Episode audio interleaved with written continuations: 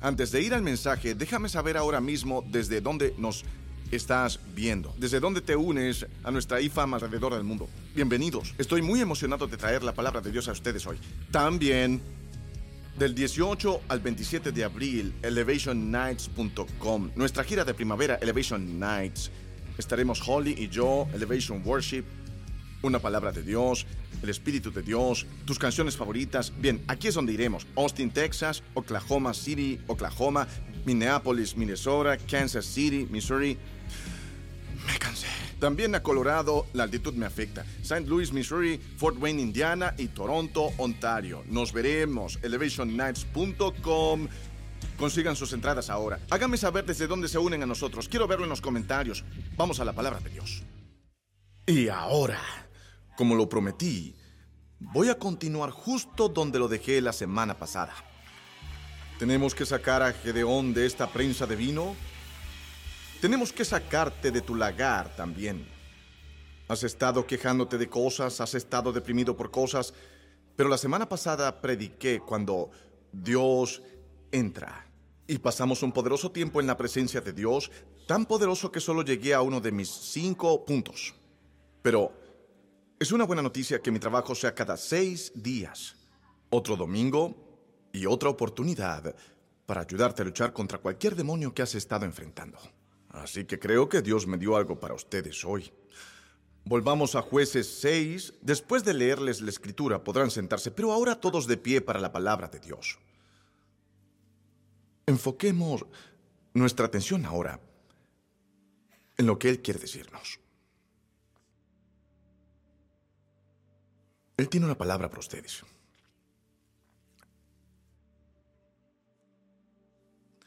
Les leeré los versículos 11 al 14 ah, por ahora. Versículos del 11 al 14. El ángel del Señor vino y se sentó bajo el roble la... Oh, siempre lo digo mal. Voy a empezar todo el versículo de nuevo. El ángel del Señor vino y se sentó bajo la encina que estaba en Ofra la cual pertenecía a Joás del clan de Abieser. Su hijo Gedeón estaba trillando trigo en un lagar para protegerlo de los madianitas. Cuando el ángel del Señor se le apareció a Gedeón, le dijo, El Señor está contigo, guerrero valiente. Pero, Señor, replicó Gedeón, si el Señor está con nosotros, ¿cómo es que nos sucede todo esto? ¿Dónde están todas las maravillas que nos contaban nuestros padres cuando decían, el Señor nos sacó de Egipto? La verdad es que el Señor nos ha desamparado y nos ha entregado en manos de Madián. El Señor lo encaró y le dijo, ve con la fuerza que tienes y salvarás a Israel del poder de Madián. Yo soy quien te envía? Y con esa pregunta, quiero darles el título de hoy. El tema es, haz la paz con tu fuerza. Esto es lo que intentaba enseñarles la semana pasada antes de que el Espíritu Santo hiciera volar mis notas de mi púlpito y se hiciera cargo de mi primer punto. Pero lo voy a enseñar hoy, con Dios ayudándome, a hacer la paz. Dios dijo, es tiempo. Hagan las paces con su fuerza. Han pasado mucho tiempo en guerra con sus debilidades. Deseando no ser algo que eres, deseando ser algo que no eres. Pero hoy, Dios quiere ayudarte a hacer las paces con tu fuerza. Espíritu de Dios, reconcilia a tu gente contigo hoy. Úsame como un recipiente, un conducto, un constructor de puentes. Lo que necesites que sea, estoy disponible para ti. Así que di esas palabras que solo tú puedes susurrar a cada hombre, mujer, niño y niña. Te doy alabanza por ello en el nombre de Jesús. Amén. O como complemento, dile al vecino de al lado, voy a entrar. Voy a entrar. Volveremos a eso. Luego volveremos a eso. ¿Quieren saber mi opinión? Gedeón es el juez más grande en el libro de los jueces. El juez más grande de todos los tiempos. Así como los que tienen debate sobre el más grande de todos los tiempos entre jugadores de baloncesto y guitarristas y raperos y cosas por el estilo. Bien, tengo que decir para mí, recién salido de un estudio de todos los diferentes jueces, Gedeón es el más grande de todos los tiempos. Al que llaman la cabra. ¿Quién es la cabra? El más grande de todos los tiempos. Creo que Gedeón lo es. El, el más grande de todos los tiempos. Claro que sí lo es, la cabra. Y me gustaría hablarles sobre Gedeón, el joven cabrío. Bien, él es el más joven de su familia, pero eso no impide que Dios lo use. Su familia es la más pequeña de todo su clan, pero eso no impide que Dios lo use. Su tribu es la más pequeña de todas las tribus, pero eso no impide que Dios lo use. ¿Ven un patrón aquí? Nada detiene a Dios de usar a quien Él quiere usar. Así que Gedeón es una cabra, pero Dios lo está preparando porque no se parece mucho a una cabra por el momento, no se parece al más grande, no piensa como el más grande, no habla como el más grande, no se mueve como el más grande, no hace lo que el más grande haría, pero Dios lo está preparando para algo muy asombroso. No solo para una casa nueva, no solo para un bote nuevo, no solo para un auto nuevo, no hay nada malo con ninguna de esas cosas que enlisté, pero para un gran propósito. Digan esto en voz alta, Dios me está preparando para un gran propósito. Eso fue como un 40% de participación. Vamos de nuevo. Dios me está preparando para un gran propósito. Bien, quizá la razón por la que están indecisos es porque no les gusta hablar en voz alta en inglés y son desafiantes y rebeldes y no pueden hacerme decir nada. Así es, no pueden. Es cierto. Pero quizá la razón por la que tuvieron dificultades para decirlo es porque no se siente como una preparación. Se siente sin sentido. Estoy tratando de adoptar la mentalidad en mi vida más y más de que todo es preparación. Si Dios es soberano y si Él tiene un plan y si todas las cosas trabajan juntas para el bien de aquellos que aman a Dios, que son llamados de acuerdo a su propósito, entonces todas las cosas son preparación para el propósito al que Él me llamó. Porque lo amo y soy llamado. Soy llamado. Soy llamado por Dios. Nunca he estado más convencido en mi vida de cuál es mi llamado. Lo tengo en una frase. Vean, en mi relación con Holly como su marido, mi llamado es solo para ser el hombre simplemente increíble que naturalmente soy todos los días cuando me despierto y dejar que ella disfrute de la gloria de eso. Pero cuando se trata de lo que hago con ustedes cada semana, ya sea que sean parte de, parte de nuestra IFAM o nuestra iglesia local, mi trabajo, Dios me mostró cuál es mi trabajo. Sí, tengo que tomar decisiones de liderazgo y ser un líder. Sí, tengo que tener visión y estrategia y cosas tácticas. Y hay tanta gente maravillosa que hace eso porque mi trabajo, mi prioridad, mi enfoque es poner las palabras de Dios en los corazones de las personas. si es un sermón, si es un fragmento de un sermón, si es una canción o si es una línea en una canción, puedo pasar nueve meses tratando de mejorar la línea. Porque siento que si esa cosa entra en ti bien, oh, puede ser dinamita. Puede ser el poder de Dios. Es el poder de Dios. Si lo crees. Y así, mi trabajo es ayudarte a saber que la fe viene por el oír y el oír la palabra de Dios, de una manera que puedas recibirla, digerirla y hacerla. Y hacerla. Y hacerla. Esto es lo que entendemos que Dios está siempre haciendo en nuestras vidas, porque lo vemos hacerlo tantas veces a través de los personajes de los que hablan las escrituras. Es que Él te está preparando. Él envía palabras para prepararte, Él envía personas para prepararte. Pero cuando tú te comparas, cuando tú te comparas con otros, o cuando tú te comparas, estaba pensando en esto, nosotros nos comparamos con quienes nos hacen sentir mejor acerca de dónde estamos. Bien, al menos no estoy, ¿saben? No lo estoy haciendo bien, pero oye, al menos no estoy... No estoy tan mal. Quiero decir, siempre puedes conseguir a alguien que te haga sentir mejor o hacernos sentir peor al respecto. Pero en el pasaje que leí sucede algo un poco raro porque... Muy bien, tienes a Dios llamando a Gedeón un guerrero y tienes a Gedeón que está escondido, que es heroico, está a punto de seguir. Si te dijera todas las cosas que está a punto de hacer, no lo creerías. Véanlo ahora mismo. Si lo memorizas por su momento más bajo, te habrás perdido el punto. Porque Gedeón no está pecando en ese pasaje. Está trillando trigo en un lagar. La semana pasada di un ejemplo de que no solo está trillando trigo, sino que Dios lo está trillando a él para que vean que en ciertas estaciones de sus vidas Dios está permitiendo que se añadan o se quiten cosas, se den o se quiten personas en tu vida, que vengan o vayan, pero todo es preparación cuando pasas por sus manos. Sus manos. Alguien diga sus manos. Ahora, la Biblia dice que estaban en manos de madianitas, eran sus enemigos. Y mi amigo me dijo esta semana, desacelera un poco cuando nos des este contexto. Actúas como si tuviéramos toda la semana para estudiar este tema y no la tenemos y tú sí, así que desglósalo, desglósalo un poco. Mi amigo dijo, lo único que sé acerca de Gedeón son las Biblias.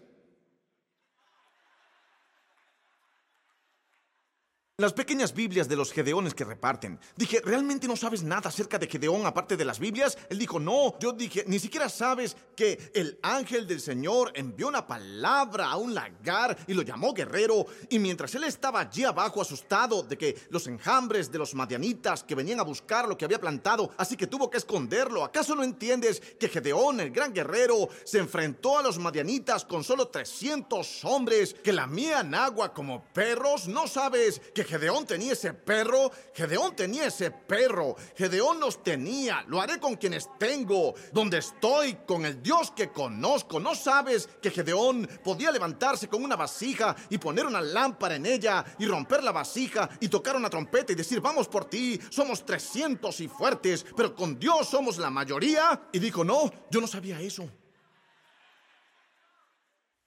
Y especialmente no sabía que antes de que él hiciera todo eso, él estaba escondido en el miedo y escondido en un cierto lugar dentro de su familia que nadie esperaba que él fuera el elegido. Una palabra de Dios vino para alguien a través de mí. Tú no eres insignificante porque estás escondido.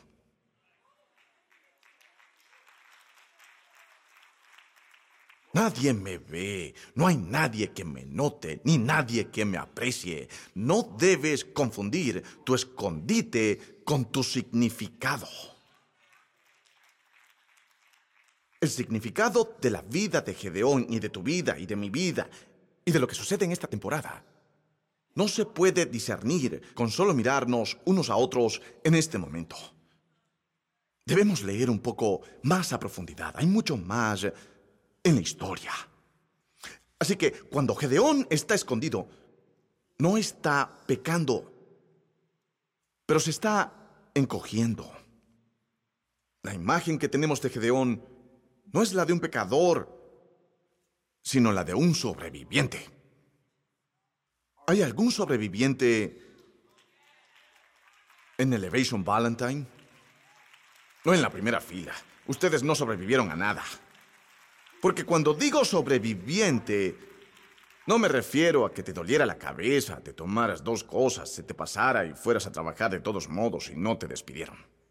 No es el tipo de supervivencia a la que me refiero. Estoy hablando de que casi pierdes la fe. En que casi dices, ¿existe Dios? Pero algo como la mano de Dios te arrebató de la mano de tu propia duda algo como la mano de Dios era invisible, así que no puedes probarlo exactamente y decir, bueno, fue en esa fecha, a esta hora. pero para todos los que saben que yo estaba en sus, en sus, en sus manos, en el agarre, en la fortaleza del, del, sentimiento de que podría no lograrlo, y algo me arrebató. Y no puedo mostrarles qué me arrebató, porque no fue una persona. No puedo mostrarles qué me arrebató, porque no fue solo un evento. No puedo mostrarles qué me arrebató, porque no fue solo un día. Fue la mano de Dios. Eso fue lo que sucedió. Porque fue Él quien te arrebató. Porque Él tiene algo para ti. Algo que hacer, algo que construir, algo que ser. Algo que hacer, algo que construir, algo que ser. Tengo las tres cosas. Tengo algo que hacer. He sido creado para buenas obras, algo que construir. No puedo quedarme derribado. Y algo que ser. Me estoy convirtiendo en la nueva creación en Cristo. Choca esos cinco y que alguien diga, tengo algo. Tengo algo.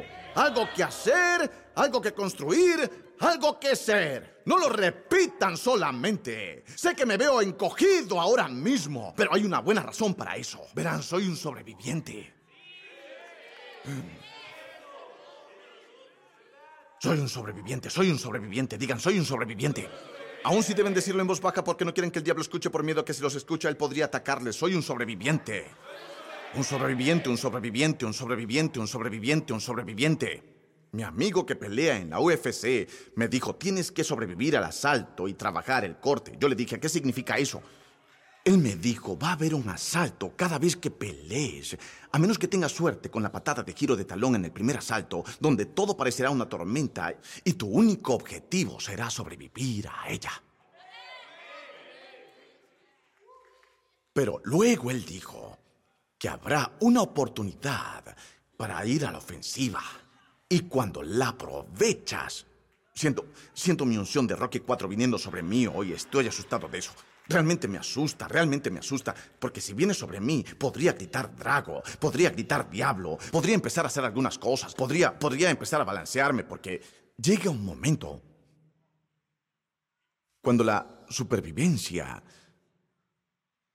la supervivencia se vuelve egoísta.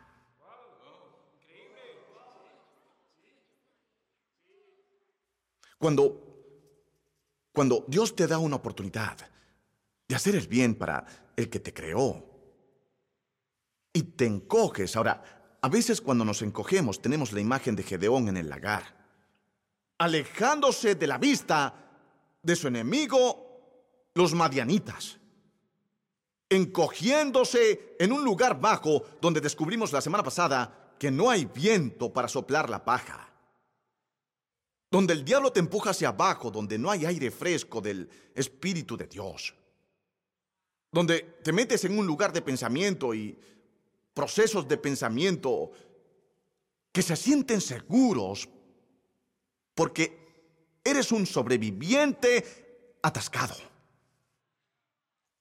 Un sobreviviente que se atascó en una temporada de supervivencia. Bien, ¿cómo eso es egoísta? Porque Dios no solo vino a conseguirte a través de ella. Él vino para conseguirlo a través de ti.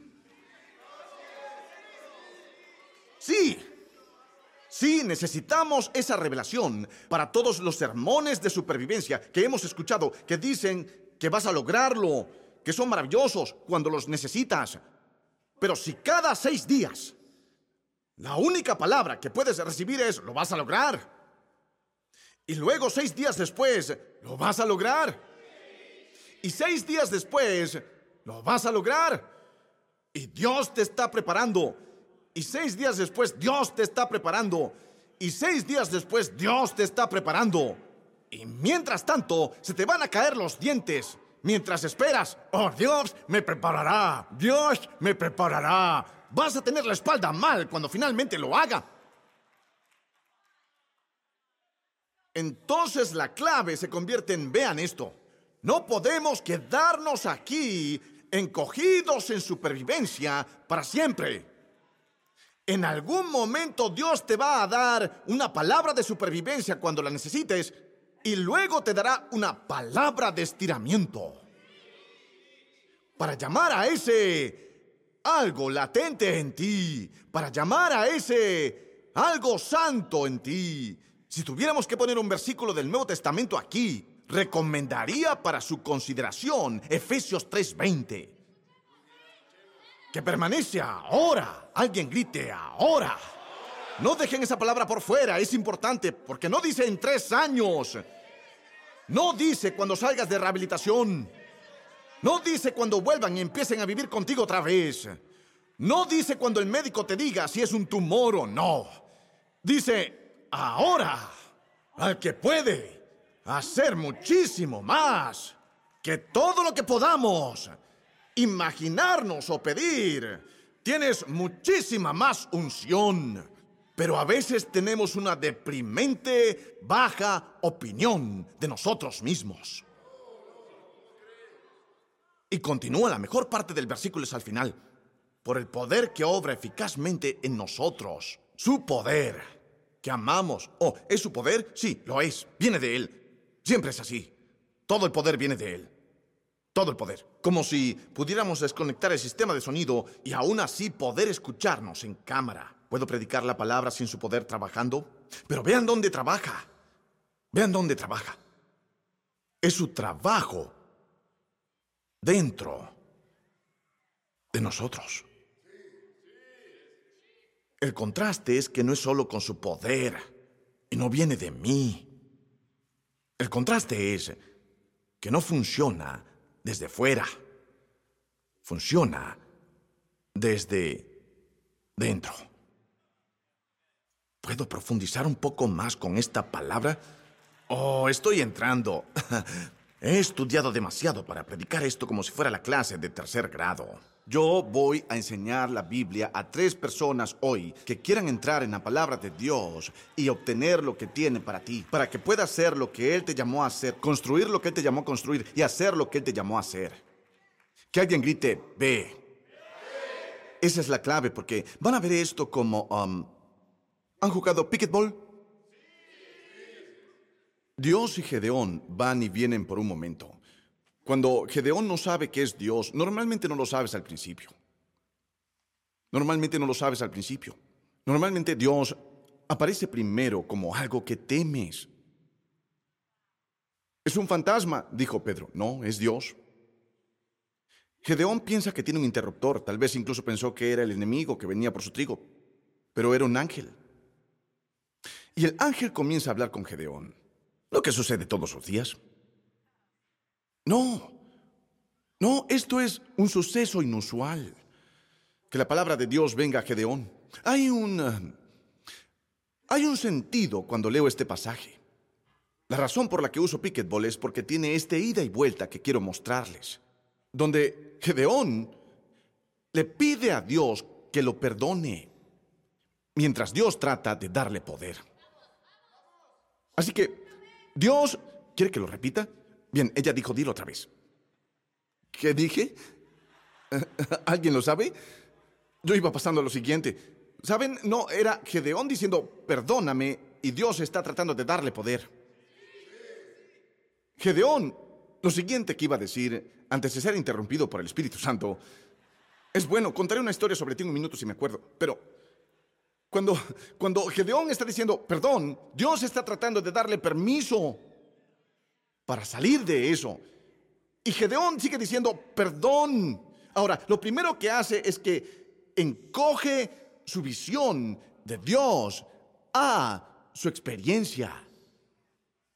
Encoge su visión de Dios a su experiencia. Miren el versículo 13. Pero Señor, si el Señor está con nosotros, ¿cómo es que nos sucede todo esto? Si el Señor está con nosotros, ¿Cómo es que nos sucede todo esto? Porque está mirando eventos externos y experiencias personales para su definición de quién es Dios. Y ese es el punto de partida equivocado. Dios no empieza con tu experiencia. Él era Dios antes de que llegaras aquí. Él será Dios cuando pongan tu cuerpo en el suelo. Él será Dios cuando todo el mundo esté comiendo pollo cinco minutos después de que todos lloren porque te has ido.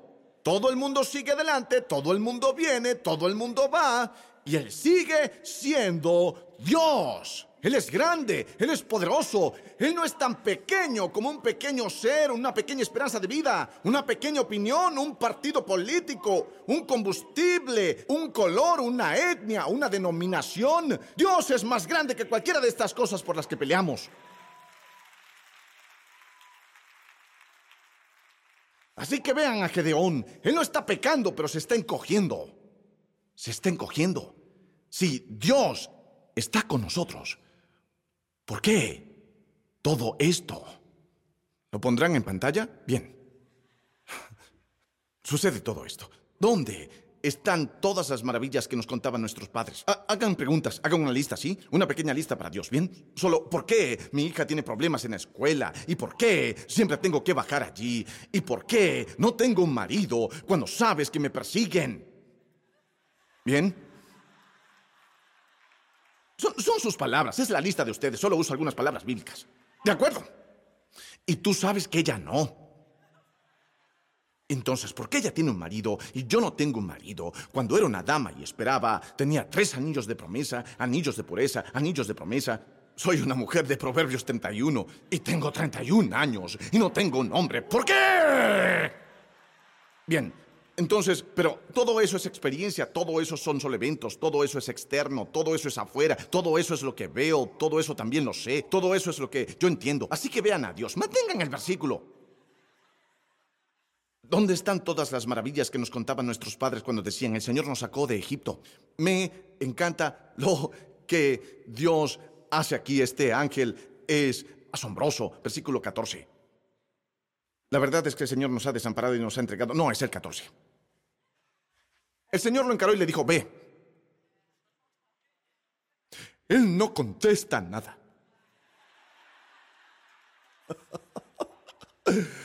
Dios es como, la razón por la que lo llamé Picketball es porque Gedeón es como que dijera, muy bien, estás llamándome un guerrero poderoso y estás diciendo esto de mí, entonces, ¿qué tal, qué tal esta cosa con la que lucho y qué hay de esa cosa con la que trato y qué tal la otra cosa que nos hicieron y qué hay de lo que he oído que harías y que no has hecho y que es por eso que estoy aquí abajo en este lagar y por eso es que esperas que Dios, ¿sí? Eh, Gedeón dice, ¿por qué? Y ustedes esperan que Dios diga, bueno, ¿saben? Aquí tienes una razón. Y entonces esperan que Gedeón la golpee de vuelta sobre la red. Bueno, entonces, ¿qué pasa con...? Y luego Dios es como, sí, así que... ¿Qué tal esto? Y esperas que esto vaya y venga, y estás esperando esa ida y vuelta. Y Dios es como, ah, ah, ve. Porque no tenemos tiempo para que te des cuenta y, trabajes a través de cada debilidad que tienes. Algunos de ustedes han tomado todas las pruebas de personalidad que venden en la tienda de test de personalidad y están más confundidos que nunca y has leído cada libro, has comido, has rezado, has amado, has buscado, has probado, tienes Myers-Briggs, tienes el DISC, tienes Enneagrama, lo has hecho todo y todas esas son cosas maravillosas, pero Dios dice que para cuando termines esas pruebas, la lección habrá terminado y la bendición habrá pasado. Y en algún momento y podría ser que mientras el pastor Stephen está predicando hoy, tenemos que ir. Tenemos que ir. En algún momento, ¿saben cuánto más podría haber agregado este sermón si no tuviera que predicarlo ahora mismo? Pero en algún momento, tengo que predicarlo. Una señora se metió una vez en un elevador a una conferencia a la que iba. Había 40 mil personas en la conferencia. Y ella dijo, oye Steven, ¿estás listo? Le dije, ¿qué tiene que ver estar listo con todo esto? Nunca he estado listo para predicar ni un día en mi vida. Estoy a punto de tomar el micrófono. Así que supongo que sí. Ora por mí. Cualquier oración que hagas, pero ora por mí. Incluso algunas en lenguas, cualquiera de ellas. Acepto todas. Tomaré cada oración. Así que Fuimos a comer el viernes y la señora fue tan amable con nosotros. Era el restaurante que la familia Jonas posee. Um, ¿Cómo se llama? Nelly's.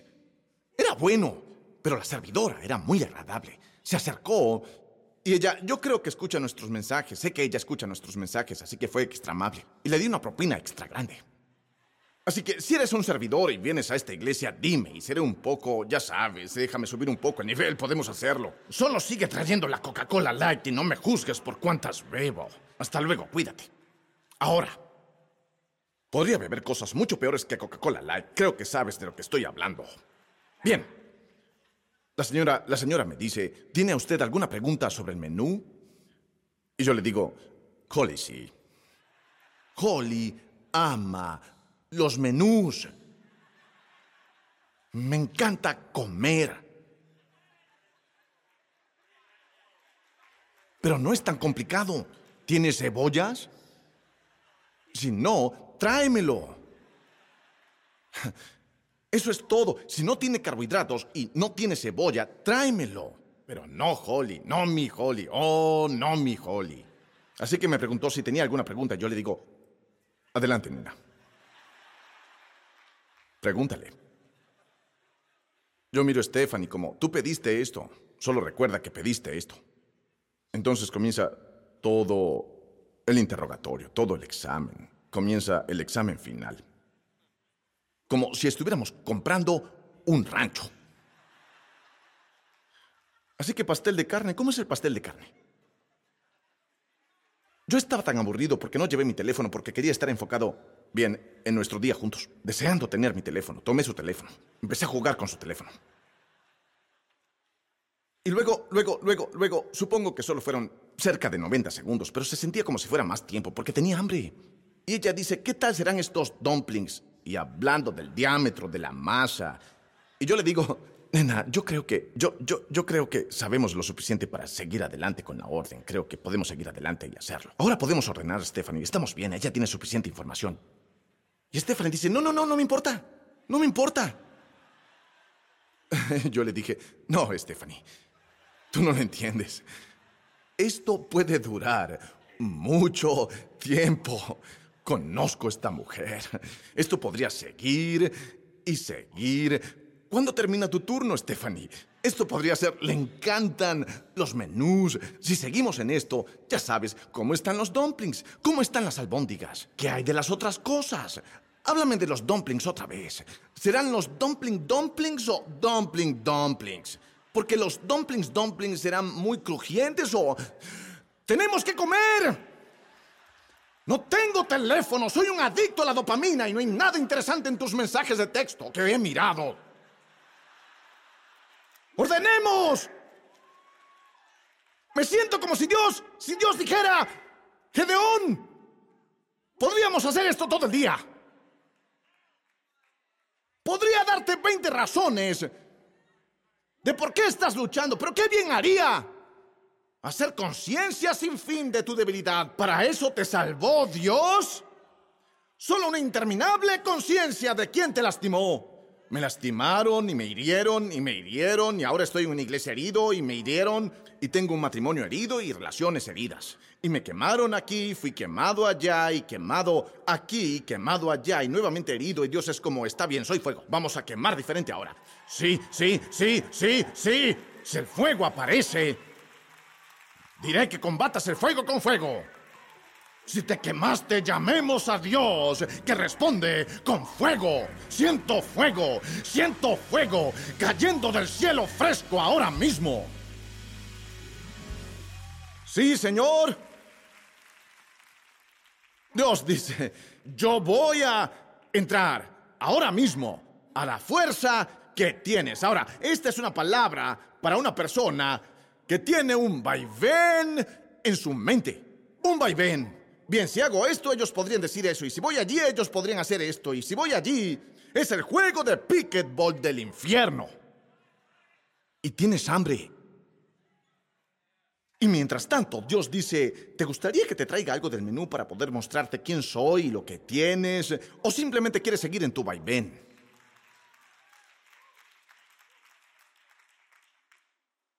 Pensé en sacar una paleta de picketball y decirte que se la devuelvas a Dios.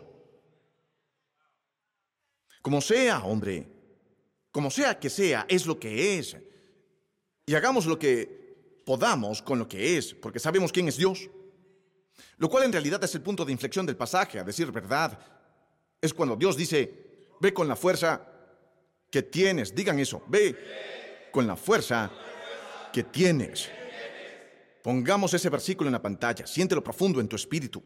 Cuando no te sientas fuerte, cuando no te sientas amable, cuando no te sientes respaldado, cuando no te sientes apoyado, cuando no te sientes importante, cuando no te sientes significativo, cuando no sientas que quieres apagar la alarma y no posponerla por séptima vez, posponla seis veces, levántate y sal con el sueño que tengas. Podemos dejar de decir estoy cansado como nuestra identificación primaria de lo que somos. Me pregunto qué siente Dios que nunca duerme ni sueña cuando tomamos su nombre y le agregamos estoy cansado de esto. Todo el tiempo.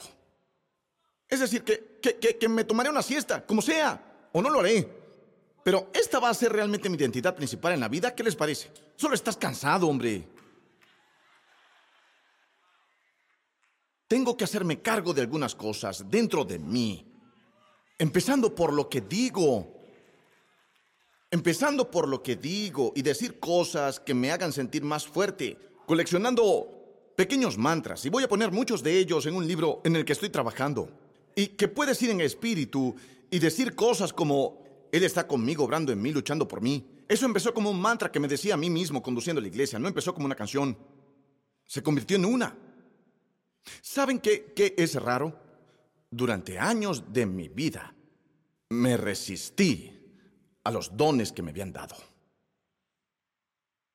Y no sabía que eso era lo que estaba haciendo. Pensé que estaba siendo autoconsciente. Bien, lo cual es muy bueno, por cierto. Pero si la conciencia de sí mismo no conduce a dependencia del espíritu, tiene sus límites. La autoconciencia está destinada a llevarte al lugar no solo de estar eh, en guerra con tus debilidades, sino de ser consciente de tus puntos fuertes. Durante muchos años, cuando me he encontrado componiendo una canción, pensaba, soy un predicador, no un compositor. La razón por la que quizá me sentía así es porque en el curso de renunciar cosas a Dios que Él me había dado, sentí que tal vez al predicar estaba renunciando a este amor que tenía por la música. Y nunca olvidaré a Israel Hawking de pie en una acera en Sydney, Australia, diciéndole a otro pastor, el compositor tan ungido que yo era. ¿Saben lo que dije? ¿Quién, yo? Yo no estaba siendo falsamente humilde. Literalmente me sentía como si no lo fuera. De hecho, fue reforzado por el hecho que mucha gente me decía, oí que solo ponen sus nombres en las canciones porque eres el pastor y tú no las escribes. Así que ahora tengo un par de cosas pasando. Una es la gente. Dios los ama. ¿Saben lo fácil que sería predicar si la gente no estuviera? Solo bromeo, amo a la gente. Pero te lo llegas a creer.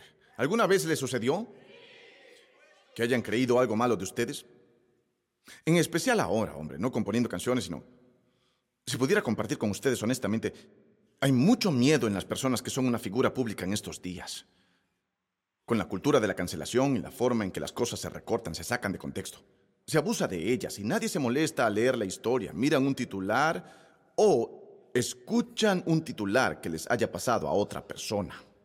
Se meten ese titular en el corazón y te definen por algo que oyeron que alguien más ni siquiera leyó. Lo simplifican. Y por un par de años, los últimos años, ha sido una lucha libre para mí. Por un lado, quiero difundir el Evangelio, poner la palabra de Dios en el corazón de la gente. Por otro lado, me encuentro queriendo encogerme. Porque cuando hablas en un micrófono para la gente, te conviertes en el blanco cada palabra que dices, cada sílaba, mira cómo pronunció mal eso, o mira cómo lo dijo, y ni siquiera tiene que ser lo que realmente dije, porque no tienen que tomar los 10 segundos antes de que lo dijeras. Pueden cortarlo, recortarlo y dejarlo caer. Y lo siguiente que oyes es que la gente dice, oh, bueno, ya sabes, él, él es esto, o es aquello, o ella es esto, o lo otro. Es algo real. Ahora lidien con eso a su propio nivel. Yo lo hago a mi propio nivel. Pero a veces me dan ganas de pensar, tal vez ni siquiera quiero que estos sermones estén en línea. Conduje por esta pequeña iglesia bautista una vez y yo estaba como, yo creo que iré allí y predicaré sin decir a nadie que estoy predicando, así todavía podría ayudar a la gente sin ponerlo en línea. Me aseguraré de que no haya conexión a Internet. Recoger los teléfonos de todo el mundo en la puerta y predicar como si fuera 1937.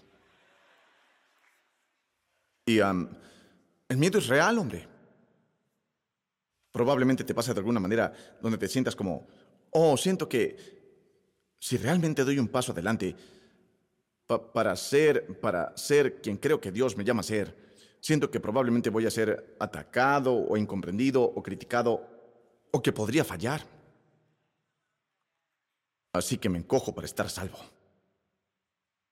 Me encojo para estar salvo. Así que siento que el Señor me dirá que diga algo, pero no lo voy a decir. Porque si sale de mal manera, y si sale de la manera correcta y alguien se lo toma a mal, y si sale correctamente y alguien lo toma bien pero lo tuerce equivocadamente porque no le gustó, Podríamos hacer esto todo el día, Stephanie. Pero llega un momento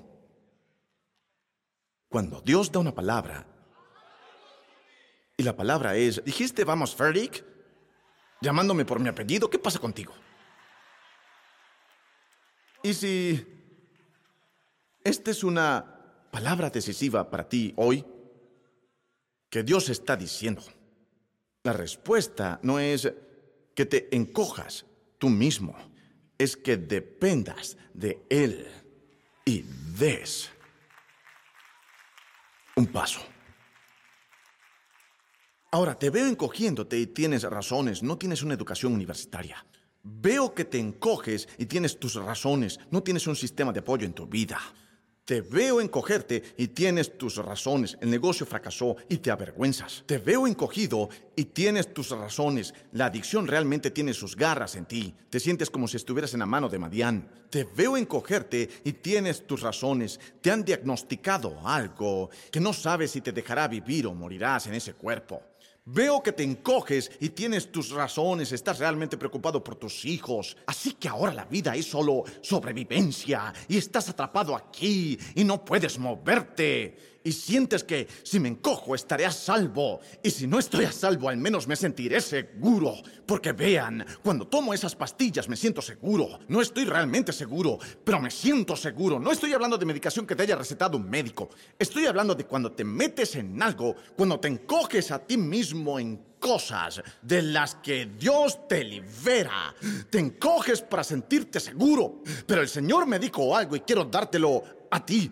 Dios dijo que sigues encogiéndote pensando que eso te salvará. Pero la respuesta a tu miedo no es el no es el encogerte. La respuesta a tu miedo no es el encogerte. La respuesta es moverse.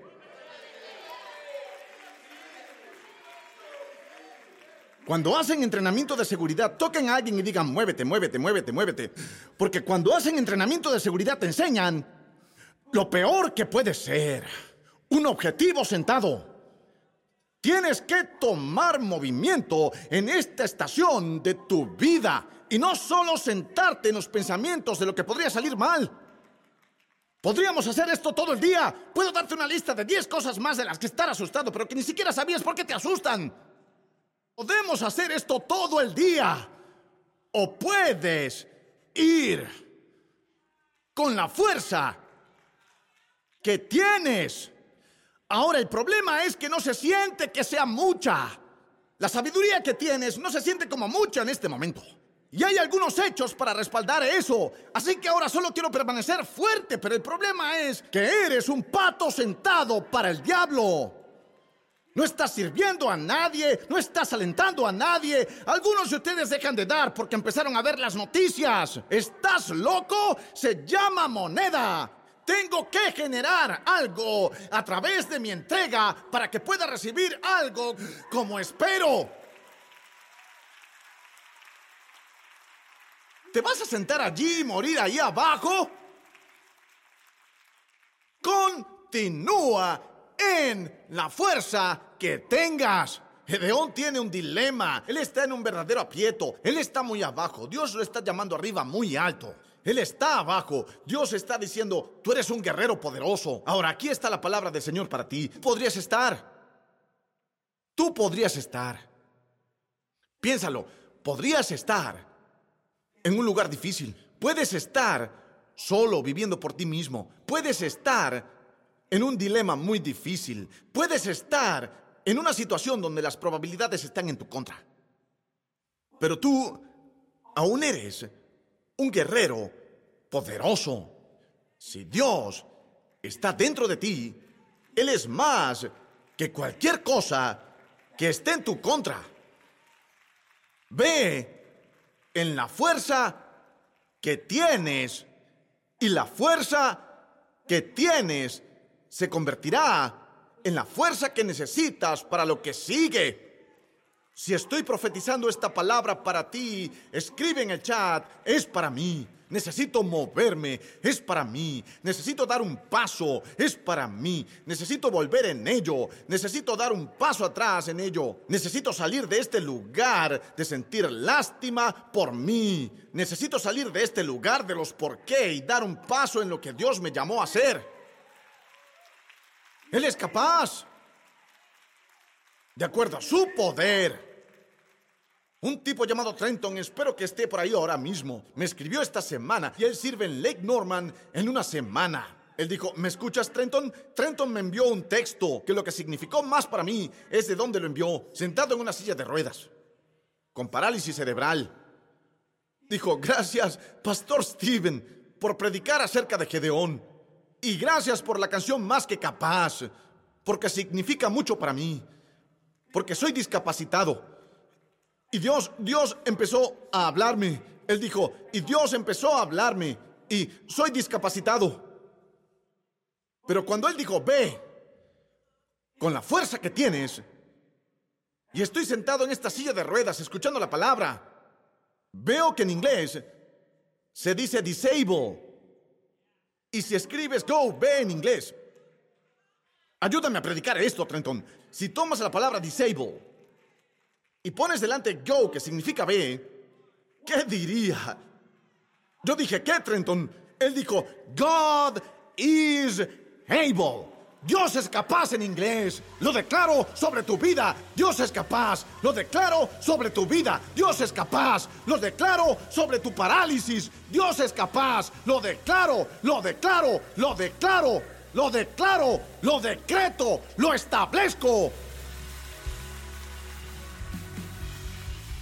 Ahora él. Uh. Así que gracias, Trenton, por esa verdad. Si puedes decirlo desde una silla de ruedas, yo puedo decirlo en mi debilidad también. Si puedes sonreír en esa silla de ruedas, yo puedo sonreír a través de mi tormenta también. El problema no es lo que tienes, es lo que tú no sabes de lo que tienes. Y no sabrás lo que es si tú no te metes en ello, te lo prometo, te lo prometo, te lo prometo. Tú siempre, tú no has hecho las paces con la fuerza que Dios te ha dado. Porque todavía no eres bueno con lo que no te ha dado. Y podríamos hacerlo todo el día. Todo el día podrías desear ser más alto.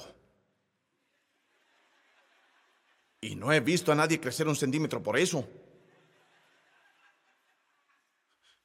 Todo el día deseando haberse quedado contigo. Y no lo hicieron. Y solo fingen ser felices en esas fotos que ves en Facebook. Te echan de menos. Bien, solo te estoy dando un pequeño abrazo espiritual. Puedes desear esto todo el día, hacer esto todo el día, Stephanie. Hacer esto todo el día, Tom hacer esto todo el día, Gedeón. O puedes ir con lo que te di e ir con la fuerza que tienes. Alguien que diga, voy a entrar. No sé en qué día pasó, no sé en qué semana pasó, no sé en qué mes pasó, pero en algún momento llegué a esto en mi espíritu. Que mientras predicaba la palabra, enseñaba la palabra, ponía la palabra en los corazones de la gente, podría venir un día donde yo falle Estoy seguro que ya tuve muchos de esos días donde he fallado. Y tendré muchos más.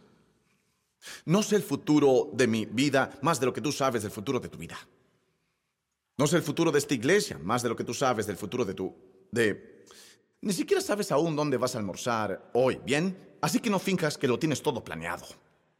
¿Cuál es el plan a 10 años? ¿Cuál es tu plan en 10 minutos? Hablemos de tu plan de 10 minutos. Dios me dio un pensamiento. Y lo digo mucho. Puede que pase, pero no lo haré. Y concretamente dice así.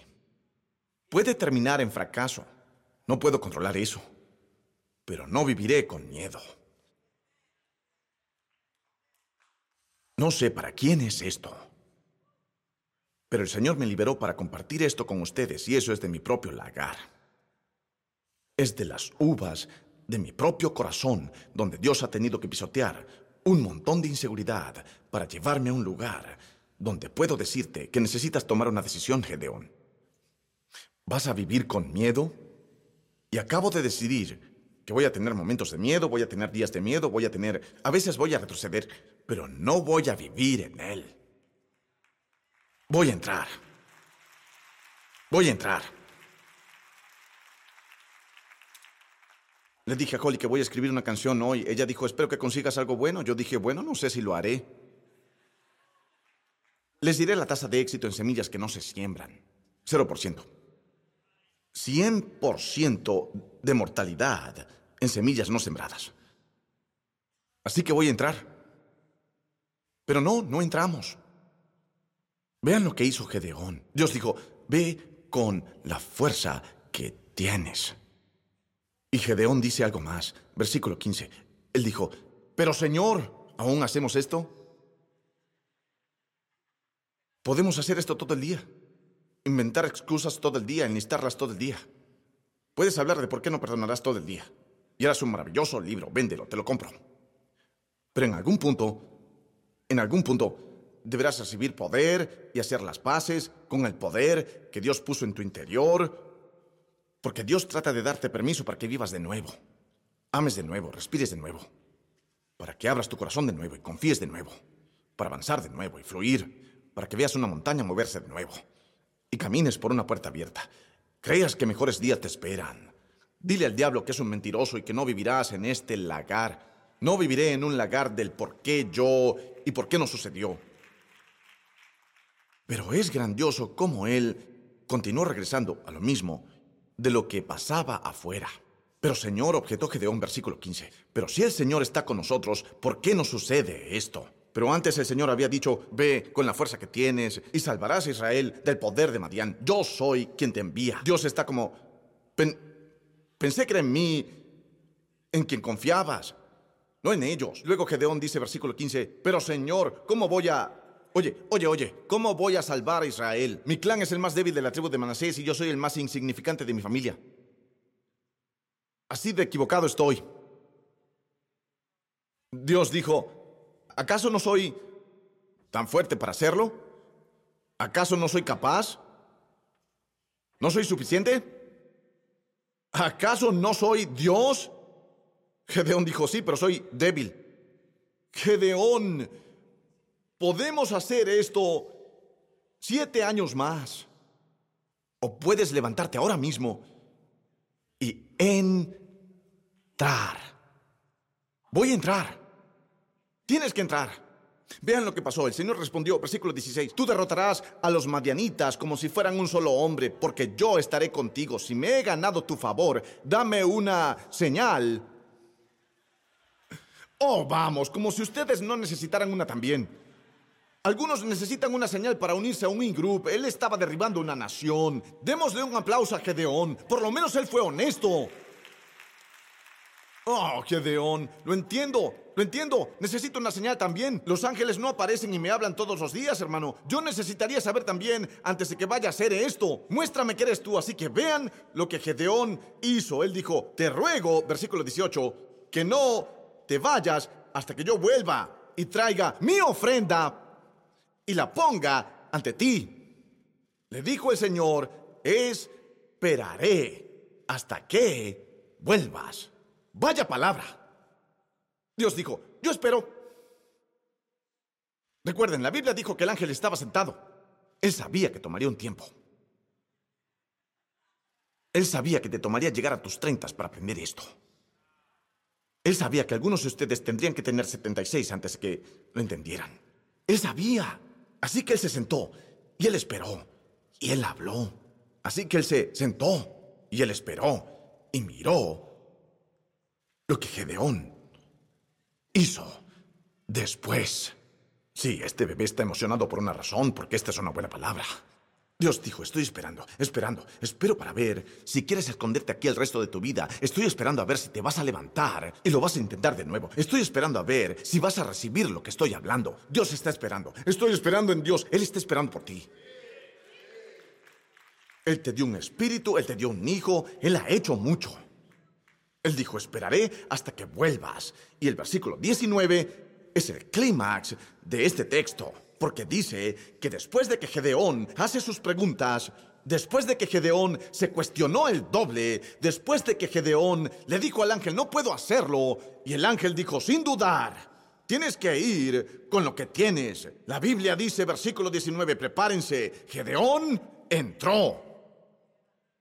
Alguien grite, voy a entrar. Voy a entrar. Gedeón fue dentro de la casa. Ahora, para entrar a la casa, él tuvo que irse del lagar. Lo que significa que Dios te saca de algunas cosas para llevarte a otras. Ayúdame, Espíritu Santo. Solo me quedan cuatro minutos y no creo que estén listos para esto. Gedeón entró y vean esto. Gedeón se fue a preparar un cabrito. Esperen un minuto. Eso no es solo lo que Gedeón hizo. Eso es lo que Dios está haciendo. Se los dije cuando empecé mi mensaje, que Gedeón fue uno de los más grandes de todos los tiempos, lo que significa que es una cabra joven. Así que cuando la Biblia dice que Gedeón fue y preparó un cabrito, solo quiere decir que es una imagen de lo que Dios estaba haciendo en Gedeón. Ahora griten, Dios me está preparando para esto. Dios me está preparando para esto. Dios me está preparando para esto. Dios me está levantando para esto.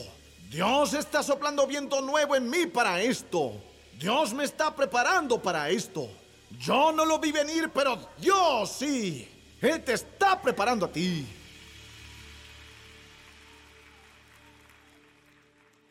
Voy a ser una cabra.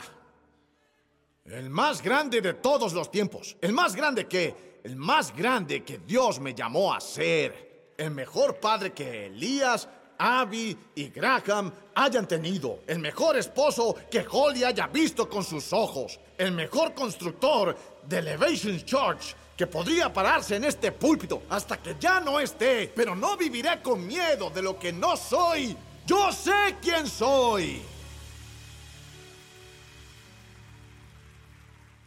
Tienen que entender esto, vamos, deben entender esto. Él te está preparando. Sé que es doloroso, pero te está dejando listo. Te está preparando, te está preparando, te está preparando, te está preparando. Eso es preparación. Eso, eso que te duele, eso es preparación. Antes de que te operen, te preparan para la cirugía. Dios está trabajando en tu corazón en esta temporada. Dios te está preparando en esta temporada. Dios está desabrochando todo lo que no eras tú para que puedas salir fuerte y adorarlo de nuevo y alabarlo de nuevo y agradecerle de nuevo. ¿Vas a entrar? Vas a entrar con lo que tienes, vas a entrar con lo que eres y va a ser suficiente porque Él está contigo y vas a derribar todo enjambre, cada langosta. El león que está dentro de ti va a rugir como nunca antes. Dios te está preparando para esto, para esto, para esto. Yo ni siquiera sé lo que es todavía, pero Dios dijo es preparación para esto, es preparación para esto, es preparación para esto. Es una puerta abierta. ¿Vas a pasar por ella? ¿Vas a quedarte parado allí mirando las ventanas agrietadas? ¿O vas a atravesar esta puerta? Esta es una temporada. Él te está fortaleciendo. No son solo tus bíceps, es tu creencia. Y tienes que recuperarla, tienes que recuperarla, tienes que recuperarla, tienes que sujetarte a ella. Tienes que ir, Gedeón. Dios es capaz. Es preparación. El dolor es preparación. El dolor es preparación. Dios va a multiplicar lo que te queda en esta temporada. No te quedas sin nada. Entra. Y... Y nosotros no... No entramos. Esta... Esta historia acerca del cabrito, por favor siéntense un momento. Me recordó otra escritura que vi en Lucas 15. Mm. Me dio escalofríos de solo pensar en eso. Acerca de otra cabra joven. Otra cabra joven. Este, este joven pertenecía a un hogar muy rico, pero decidió en un momento dejar a su padre y ver cómo sería la vida afuera. Y descubrió rápido que su corazón aquí afuera es duro bajo la protección del padre. ¿Has descubierto últimamente que tu fuerza se agota? Háblame, Elevation Church, Iglesia Católica, Bautista, Presbiteriana, Episcopaliana, háblame. Y descubrí rápido que de dónde viene determina cuándo se agota la fuerza.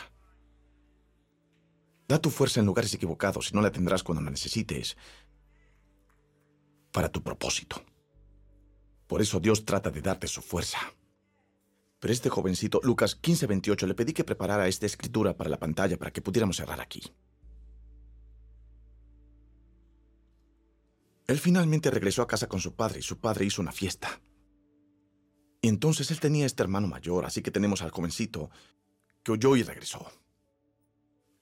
El hermano mayor, que representaba a la nación de Israel, que no quería que los paganos entraran en el reino, pero Jesús está usando un ejemplo personal igual que yo hoy. Dice que el hermano mayor cuando vio a su hermano pequeño volver, vean lo que hizo, se enfadó y se negó a entrar. No entró. Y nosotros tampoco a veces. Se negó a entrar. ¿Por qué no entrarías tú en la casa del Padre? ¿Por qué no entrarías en esta próxima temporada de tu vida lleno de fe y confianza y esperanza? ¿Por qué no irías? ¿Por qué no cantaste hoy cuando estábamos cantando? Porque habían canciones nuevas, no las conocía, no son tan fáciles de aprender, ¿bien? Bien. Bien, tienes un punto. Pero ¿por qué estás peleando con lo que estoy diciendo ahora? ¿Por qué te estás distrayendo revisando un estúpido teléfono ahora mientras estoy predicando una palabra que te puede liberar? ¿Por qué no entras? ¿Qué crees que vas a encontrar si lo haces? Creo que a veces no entramos a la presencia de Dios porque pensamos que no somos dignos, pero para eso fue la sangre de Jesús. Así que puedes entrar sabiendo Dios, soy yo otra vez. Sí, pero no soy un hombre digno. Podríamos dar razones indignas todo el día. Sí. Pero Dios no te preguntó sobre eso. Él solo dijo, ¿qué tienes? Ahora vean esto. El hermano mayor se negó a entrar, como muchos de nosotros. Así que su padre salió. Uh, él no entró, así que su padre salió. ¿Es esta la imagen de un Dios que bajará del cielo para morir por un pecador y derramará su sangre por alguien que pecó contra ellos? ¿Es esta la imagen de un ángel que hablará en un lagar, de un Dios que hará tu fuerza perfecta en la debilidad? Sí. Así que su padre salió a suplicarle que lo hiciera. El versículo 29 dice que él le respondió al padre, fíjate cuántos años te he servido. No van a creer lo que dice luego, sin desobedecer jamás tus órdenes, sin desobedecer jamás tus órdenes. Y ni un cabrito. ¿Pueden creer que eso está ahí? Así que Gedeón va y consigue una cabra joven y se la trae al ángel. Le baja fuego del cielo, sube y construye un altar. Y lo nombra el Señor es paz. Jehová Shalom. Pero este chico, quien dice, gracias Jesús, gracias Jesús, eso está bien conmigo, entren, entren. Esa verdad te golpea, no deberían estar callados, no tienen que estar callados en mi iglesia. Solo no vengan aquí a derribarme, ¿bien? Toquen a alguien y digan, haz lo que quieras, voy a entrar, voy a entrar, voy a entrar. Porque hay una celebración en la casa de mi padre. Porque hay fortaleza en la casa de mi padre, gracias. Hay alegría en la casa de mi padre. Hay libertad en la casa de mi padre. Hay perdón en la casa de mi padre. Voy a entrar, voy a entrar. No moriré aquí afuera, no me quedaré aquí afuera. Voy a entrar, voy a entrar. Así que vean esto. Vean esto. Él dijo, y ni un cabrito me has dado. Oh, me siento tan mal por él, porque nunca tiene que ir. Pero ni un cabrito me has dado para celebrar una fiesta con mis amigos. Versículo 30, vamos. Pero ahora llega este hijo tuyo que ha despilfarrado tu fortuna con prostitutas y tú mandas matar en su honor el ternero más gordo. Y aquí está la palabra del Señor, levántate y recíbela, levántate y recíbela. Porque el padre le dijo al hijo mayor lo que le dijo al hijo menor. Hijo mío, tú siempre estás conmigo. Y todo lo que tengo es tuyo. Levanten sus manos. El Padre dice, todo lo que tengo es tuyo. Ahora ve con lo que tienes y sé quién te hice que seas y hazlo para mi gloria y muévete en lo que te di y fluye en tu unción y tráeme gloria.